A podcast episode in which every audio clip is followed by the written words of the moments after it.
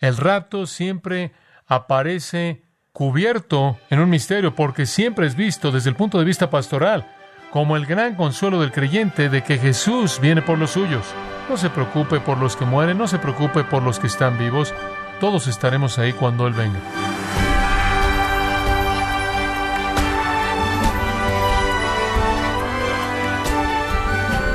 Nos gozamos con su compañía, estimado oyente, en una nueva serie en gracia a vosotros con el pastor John MacArthur. Cuando alguien enfrenta un desastre natural, es reconfortado cuando sabe que tiene suministros a su alcance, una ruta de escape y un plan definido para lidiar con el siniestro que está enfrentando. Entonces, ¿cómo conforta la realidad del arrebatamiento al cristiano atribulado? El pastor John MacArthur, en la voz del pastor Luis Contreras, nos enseña el plan que Dios diseñó para rescatar al hombre por toda la eternidad. El nombre de esta serie es El rapto y el día del Señor, aquí en gracia a vosotros. Los pilares de la muerte de Cristo, la resurrección de Cristo sostienen la doctrina del rapto. El tercero es la revelación de Cristo, la revelación de Cristo. Pablo dice en el versículo 15, por lo cual os decimos esta enseñanza del rapto, en palabra del Señor. Lo que él está diciendo no solo el rapto está construido sobre la muerte y resurrección de Cristo, sino sobre la revelación directa de Cristo. Os decimos, tiene el tono de un escritor inspirado que ha revelado lo que Dios le ha descubierto a él. Esa frase por palabra del Señor significa una palabra divina. Pablo literalmente le estaba dando a los tesalonicenses lo que vino del Señor. Esto es revelación divina. Ahora, ¿qué quiere decir específicamente? Es interesante señalar esto cuando él dice, os decimos, y él procede a explicar acerca del rapto por la palabra del Señor. ¿Qué quiere decir con eso? Como dije, la única mención del rapto específicamente es tan solo una afirmación muy simple que Jesús dijo, voy a regresar. Y lo dijo, y de nuevo de una manera pastoral, en lugar de tratar de cubrir toda la teología escatológica. Dice usted, bueno, ahora espera un minuto. ¿Acaso no habla de una trompeta aquí? ¿Y no habla de una resurrección aquí? Sí, pero son muy diferentes de esos tiempos. Permítame darle algunas de las diferencias. En Mateo el Hijo del Hombre viene en las nubes. En Primera de Tesalonicenses los creyentes ascienden en las nubes. En Mateo los ángeles reúnen a los escogidos de los cuatro rincones del mundo. En Primera de Tesalonicenses Jesucristo mismo los reúne para sí mismo. En el discurso del Monte de los Olivos, en particular en Mateo, no hay registro del orden del ascenso. Ese es el punto primordial aquí en Tesalonicenses. Y hay también otras distinciones. Y entonces no podemos decir que Pablo se está refiriendo a algo en los Evangelios, porque nada afirma las cosas de las que él habla aquí. Además, en 1 Corintios 15, Pablo, comenzando una explicación ahí del rapto, dice, aquí os digo un misterio. Misterio significa algo escondido que ahora es revelado. Pablo está diciendo, ahora voy a revelar algo que ha sido escondido, que nos lleva a la conclusión de que Jesús nunca reveló los detalles del rapto. Fue un misterio hasta que Pablo lo abrió. Y aquí otra vez, si Jesús había enseñado esto, ya había sido conocimiento común que lo enseñó, fuera registrado o no, ciertamente entonces Pablo se lo habría explicado a los tesalonicenses, pero aquí están en una confusión completa acerca de este acontecimiento llamado el rapto, y Pablo de nuevo debe darles alguna nueva verdad de la palabra del Señor. Entonces, ¿sobre qué está edificado el rapto? No sobre filosofía, no sobre especulación teológica caprichosa, sino que está edificado sobre la muerte de Cristo. El pecado ha sido pagado y por lo tanto somos aceptables para Dios. La resurrección de Cristo, en cuya resurrección resucitamos, la revelación de Cristo que desarrolla sus detalles. Un cimiento fuerte, ¿no lo diría? pilares fuertes. Ahora, vayamos a la palabra del Señor. ¿Qué es lo que el Señor le dijo a Pablo acerca de este acontecimiento? Eso nos lleva al segundo punto, los participantes del rapto. Los participantes del rapto, versículo 15. Él dice, por lo cual decimos esto en palabra del Señor, y aquí están los dos participantes, que nosotros que vivimos, que habremos quedado, y después al final del versículo, los que durmieron. Ellos son los dos participantes. Son los únicos dos tipos de personas en el rapto, las personas que están vivas y permanecen y las personas que están muertas.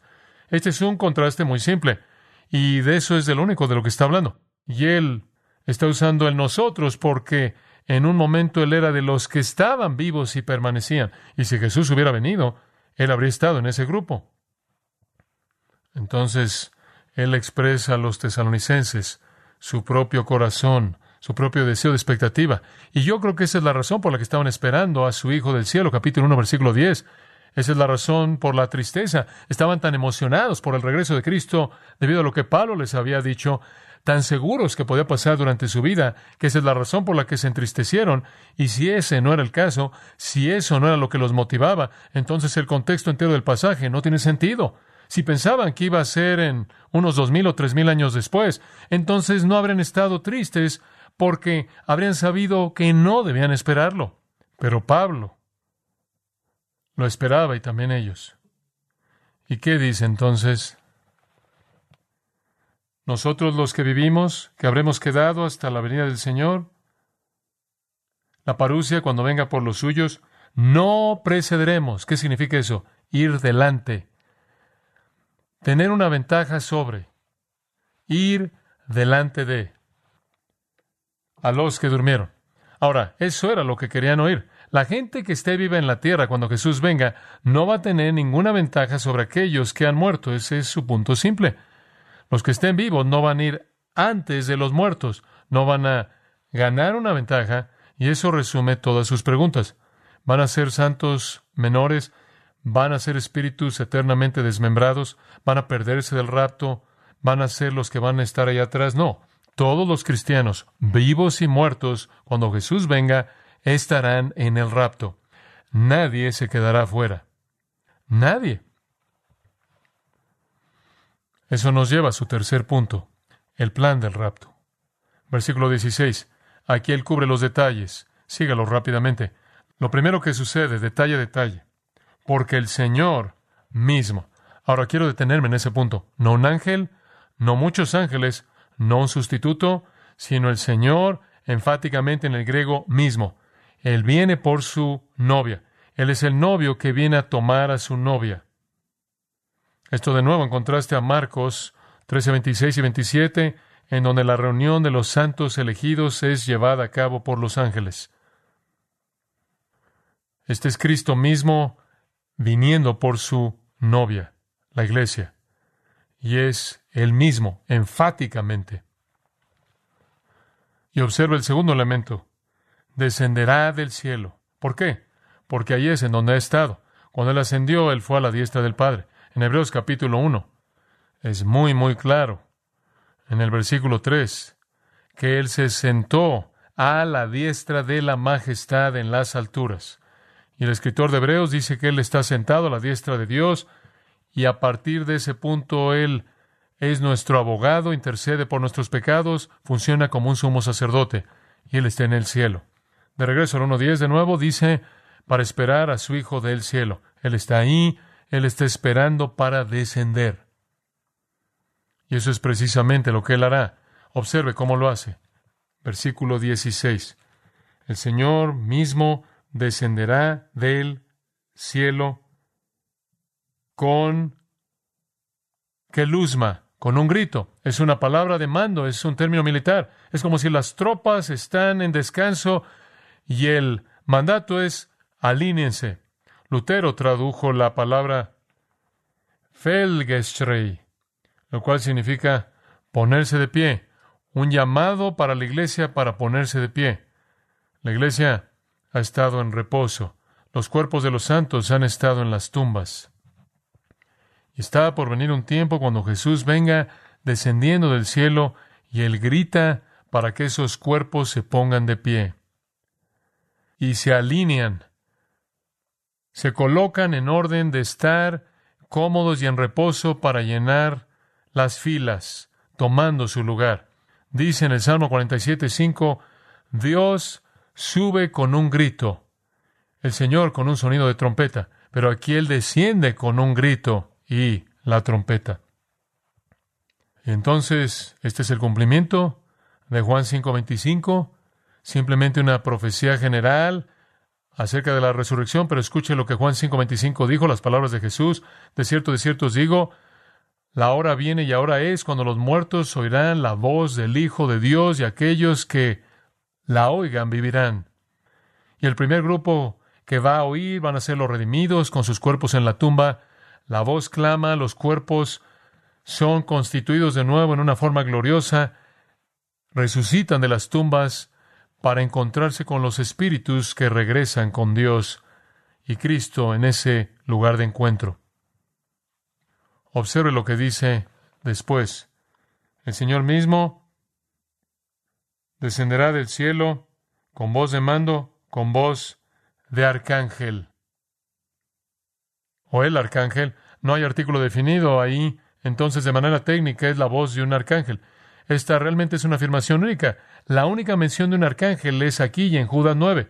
En Judas 9, el arcángel es designado como Miguel y podría ser que él es el único arcángel. Los judíos solían creer que habían siete arcángeles. Sus nombres todos terminaban con él, el cual es un término para Dios en hebreo. Pero no estamos seguros de eso. Esa fue su tradición.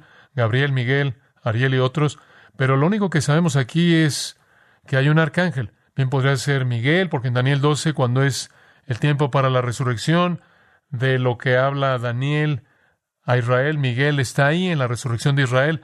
Entonces bien podría ser que Miguel, el arcángel, está asociado de alguna manera con este gran acontecimiento y conforme Jesús desciende y emite su mandato para la resurrección, Miguel está ahí también con el mandato del Señor. También va acompañado por la trompeta de Dios. ¿Qué significa esto? Las trompetas están por toda la Biblia, tienen todo tipo de significados diferentes, pero sabemos que hay una trompeta en el rapto. 1 Corintios 15, 52 dice, la trompeta de Dios y los muertos en Cristo resucitarán. La trompeta de Dios.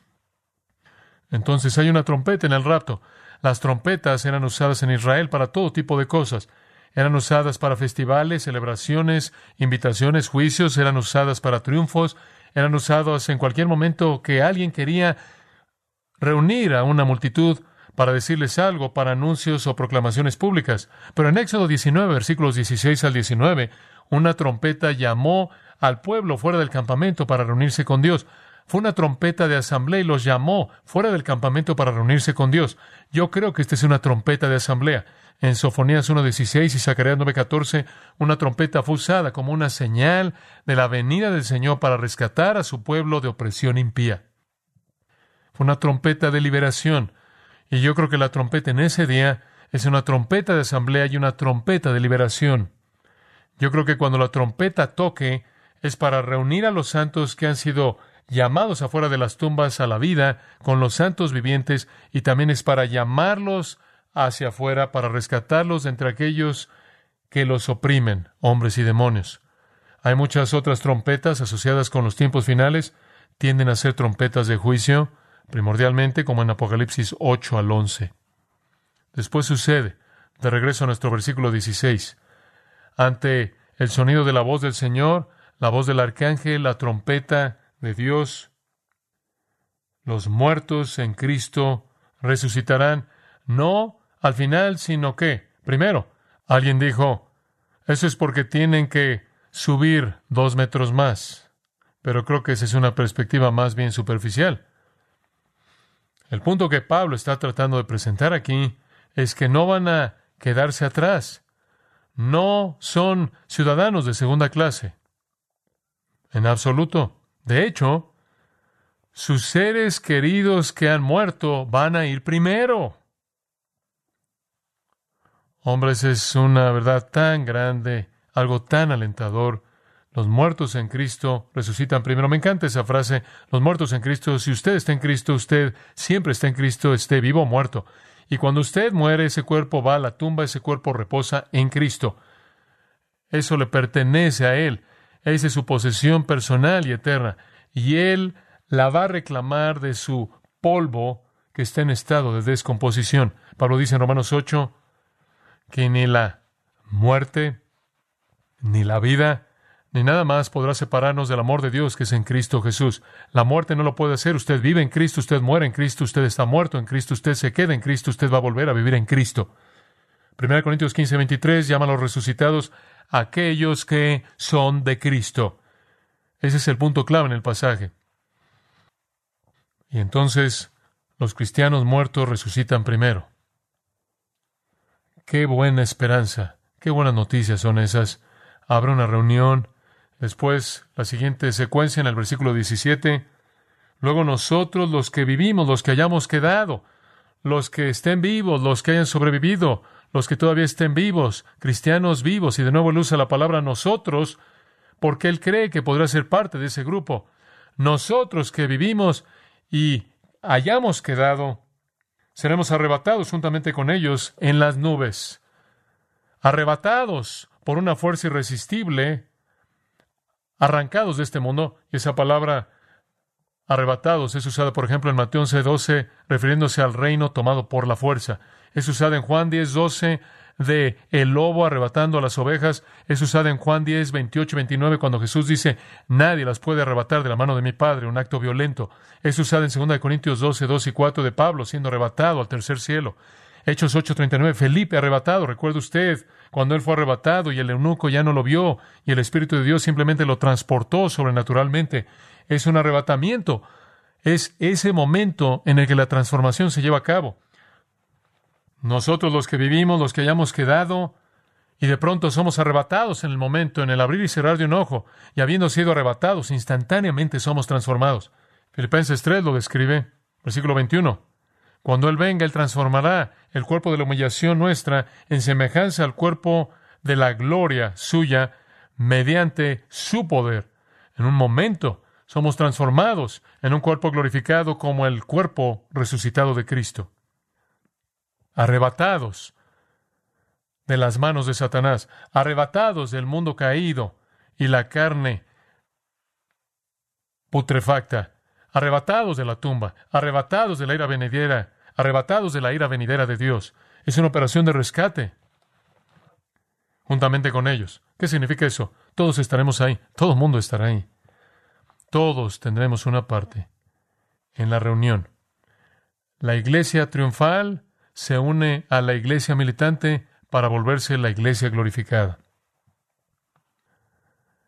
¿Y en qué dirección vamos cuando somos arrebatados? Somos arrebatados juntamente con ellos en las nubes para recibir al Señor en el aire. Tenemos que pasar rápidamente porque ¿quién es el príncipe de la potestad del aire? Satanás.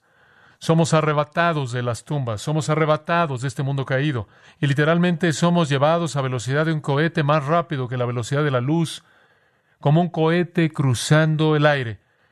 Y sin duda alguna habrá un esfuerzo hecho por parte del adversario y sus demonios que controlan el aire para detener lo que nunca podrá ser detenido, y nuestro movimiento es hacia el cielo. Y así estaremos siempre con el Señor. Las nubes con frecuencia están asociadas con apariciones divinas. La gloria divina de Dios con frecuencia se hace referencia a la gloria divina de Dios como una nube de gloria el brillo de la Shekinah. Dios con frecuencia está asociado con las nubes. Cuando Dios descendió en el Sinaí en Éxodo 19, hubieron nubes. Cuando Dios vino al tabernáculo, se llenó de una nube. Cuando Él vino al templo, se llenó de una nube. En la transfiguración, la Biblia habla de nubes que estuvieron ahí después. La gloria Shekinah de Jesús resplandeció desde adentro de Él. La nube de gloria de nuevo mezclándose con las nubes. En la ascensión Jesús fue llevado al cielo en nubes. Sin duda alguna, las nubes literales mezclándose con la gloria de la presencia de Cristo y la presencia de santos glorificados. Y recibimos al Señor en el aire. La palabra recibir ahí es una palabra hermosa, una palabra magnífica. Con frecuencia se usa para sugerir la reunión de un dignatario rey, una persona famosa, personas que se están apurando para reunirse con él. Algunos comentaristas han llevado el punto demasiado lejos. Dicen que esa palabra se usaba cuando un rey regresaba a su ciudad, un gobernante que regresaba a su ciudad como un héroe conquistador. Cuando lo veían que venía por el camino, la ciudad corría para salir a él y escoltarlo para la última parte de la distancia. En una boda, el cortejo de la boda salía corriendo y escoltaba a la novia o al novio de regreso a la boda. Un visitante que venía a una ciudad, como en Hechos 28, Vemos algunas personas corriendo para escoltar a ese visitante a la ciudad. Y algunos han tomado eso y han dicho, bueno, lo que sucede aquí es que salimos para encontrarnos con el Señor en el aire y regresamos a la tierra para el reino. Y eso defiende un rapto post-tribulacional. Simplemente salimos al aire y regresamos de inmediato y establecemos el reino. Pero una analogía como esa es arbitraria, porque esa palabra no está restringida tan solo a significar eso. Lo único que significa es encontrarse con el Señor. No significa que vamos a encontrarnos con Él en algún lugar y vamos a descender aquí. De hecho, ¿cuál es el punto de subir al cielo si vamos a regresar aquí? Mejor esperamos aquí hasta que Él llegue aquí. No solo estamos subiendo y bajando, estamos subiendo y subiendo. ¿Por qué molestarnos por reunirnos en el aire si vamos a regresar? Entonces, ¿qué estaba diciendo Jesús en Juan 14? Y si yo voy, regresaré para recibiros para mí mismo, para que donde yo estoy, vosotros también estéis. Si vamos a bajar, es en donde usted y yo podamos estar. Él no viene a donde estamos, amigo, Él nos está rescatando para que vayamos a donde Él está. Esa es la casa del Padre. Él ha estado preparando durante dos mil años. Me imagino que vamos a tener un tiempo bastante significativo ahí. Una mejor manera de ver la escena sería que el Rey Jesús viene, pero no viene a una tierra que le da la bienvenida. Él viene a una tierra que no está lista para recibirlo en absoluto. Él viene a una tierra hostil bajo el control de Satanás, un gobernante rival. Y Él viene para arrebatar a los suyos, para rescatar a los suyos y llevarlos a un lugar seguro en la casa del Padre. Y Él regresará después y tomará la tierra por la fuerza. Una vez que lleguemos al cielo, el versículo 17 dice, y así estaremos siempre con el Señor, siempre, siempre, siempre. Jamás volveremos a estar separados de Él, siempre en su presencia. ¿Por qué? Porque Él purificó para sí mismo un pueblo para su propia posesión, su posesión eterna. Tito 2.14. Con los pilares los participantes y el plan del rapto, finalmente el beneficio. ¿Cuál es el beneficio de esto? Versículo 18. Por tanto, ¿qué? Alentaos los unos a los otros con estas palabras. Él no dice, por tanto, por favor, escriban una tabla escatológica grande. No. Él solo dice, alentaos los unos a los otros. Este es un pasaje de consuelo, amigo, exactamente como Juan 14 lo fue. El rapto siempre aparece cubierto en un misterio porque siempre es visto desde el punto de vista pastoral como el gran consuelo del creyente de que Jesús viene por los suyos. No se preocupe por los que mueren, no se preocupe por los que están vivos, todos estaremos ahí cuando Él venga. El Dios de toda consolación enviará a Cristo. Y de esta manera somos consolados. No hay necesidad de entristecerse, no hay necesidad de estar tristes. ¿Qué le pasa a los cristianos que mueren antes de que Jesús llegue aquí? Resucitan primero y estarán ahí en la reunión cuando Él nos arrebate de este mundo hostil para llevarnos al lugar que Él pasó dos mil años ya preparando para nosotros. Esa es nuestra gran esperanza. Y entonces, como dije la última vez, los cristianos nunca dicen un adiós final. Inclinémonos juntos en oración. La muerte es algo tan aterrador, Padre, cuando está envuelta en la ignorancia. Es algo tan aterrador cuando no hay fe, cuando no hay una palabra de ti. Y nos duele aquellos en nuestro mundo que no tienen esperanza y que viven con la desesperanza aterradora de la separación final y la falta de esperanza. Sin embargo, por el contrario, aquí estamos como cristianos, llenos de esperanza, por una reunión gloriosa en aquel día cuando Jesús venga. Y todos los que constituyen a su novia son reunidos para estar con Él, para encontrarse con Él en el aire y ser llevados a la casa del Padre. Padre, gracias por esa gran esperanza. Y si llega a haber alguna persona querida que no tiene esa esperanza, que vive en el temor de la muerte, está en esclavitud ese temor, que este sea el día el día en el que vea a Jesucristo como Salvador y Señor, se vuelva a Él para el perdón del pecado y la esperanza de la vida eterna y la expectativa de su venida bendita. Padre, clamamos con todos nuestros corazones como Juan lo hizo. Sí, ven Señor Jesús, como Pablo lo hizo, Maranata, oh Señor, ven. Pero hay una amargura ahí por tantos que no conocen a nuestro Cristo.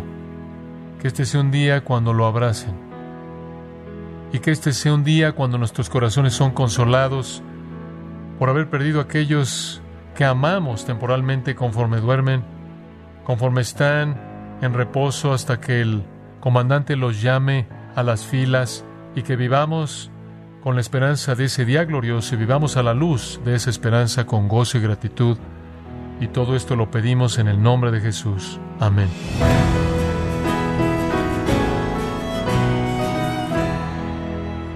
Y eso pone fin al mensaje de John MacArthur con su última entrega de su mirada a la historia que aún se está por desarrollar.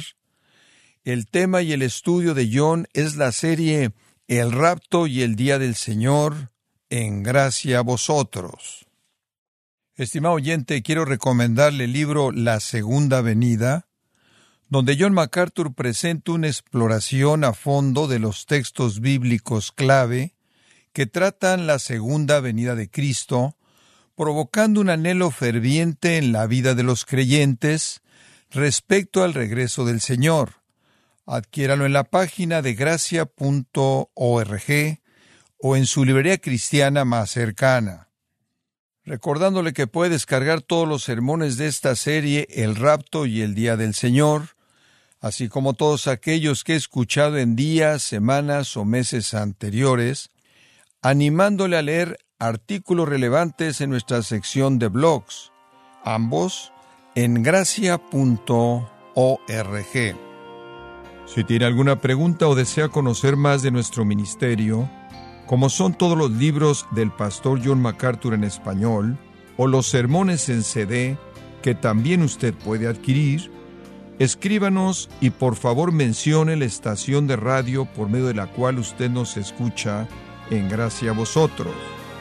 Es importante conocer no solo el país y ciudad de donde usted nos escucha, sino también la radio. Para quienes contactan nuestro ministerio por primera vez, pueden solicitar una copia del mensaje de promoción sin costo alguno, un mensaje por oyente únicamente. Si usted vive en los Estados Unidos o Puerto Rico, escríbanos a Gracia Vosotros, P.O. Box 4000, Panorama City, California, 91412. O puede escribirnos a través del siguiente correo electrónico radio arroba Y queremos agradecerle desde el fondo de nuestro corazón su tiempo y sintonía, y en nombre de John MacArthur y del personal de este organismo, invitarle para que nos acompañe en la próxima edición y así juntos continuar desatando la verdad de Dios un versículo a la vez, en gracia a vosotros.